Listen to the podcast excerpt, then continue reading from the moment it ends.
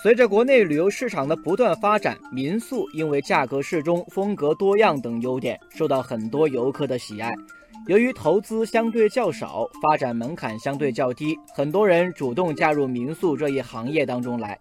当然，这其中也不乏很多披着民宿外衣的黑旅店四处横行。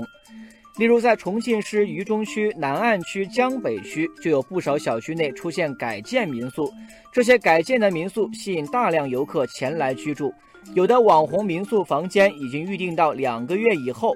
民宿的火爆，让一些小区的原住居民再也感觉不到家的温馨。网友香于人家说：“经常在半夜三更遇到提着行李敲门问路的游客，没完没了，还怎么住人？”网友汉阳人家说。游客乱扔垃圾、霸占天台等公共区域，老人挤不上电梯，只能爬楼梯。网友平凡之路说：“现在小区到处都是撕得乱七八糟的标语，砸墙声叮叮咚咚，搞得乌烟瘴气。”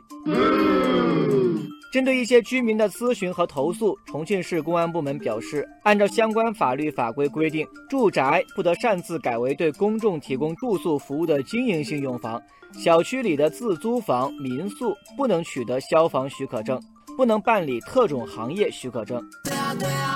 其实，早在2017年，国家旅游局发布的《旅游民宿首个国家级标准旅游民宿基本要求与评价》就明确，旅游民宿是利用当地闲置资源，由民宿主人参与接待，为游客提供体验当地自然文化与生产生活方式的小型住宿设施。网友与时俱进说，住宿行业是公安管理的特种许可行业，擅自经营民宿、自租房、小旅馆等住宿服务属于违法行为，既扰乱了正常的物业管理秩序，也存在严重的治安、消防、反恐等方面隐患。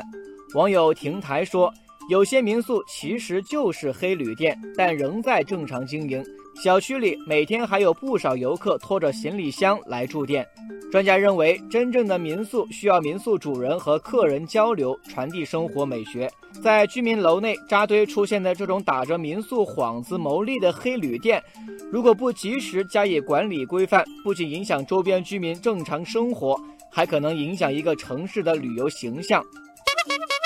网友慢生活建议相关部门出台民宿准入标准，对民宿依法加强监管，引导民宿健康有序发展。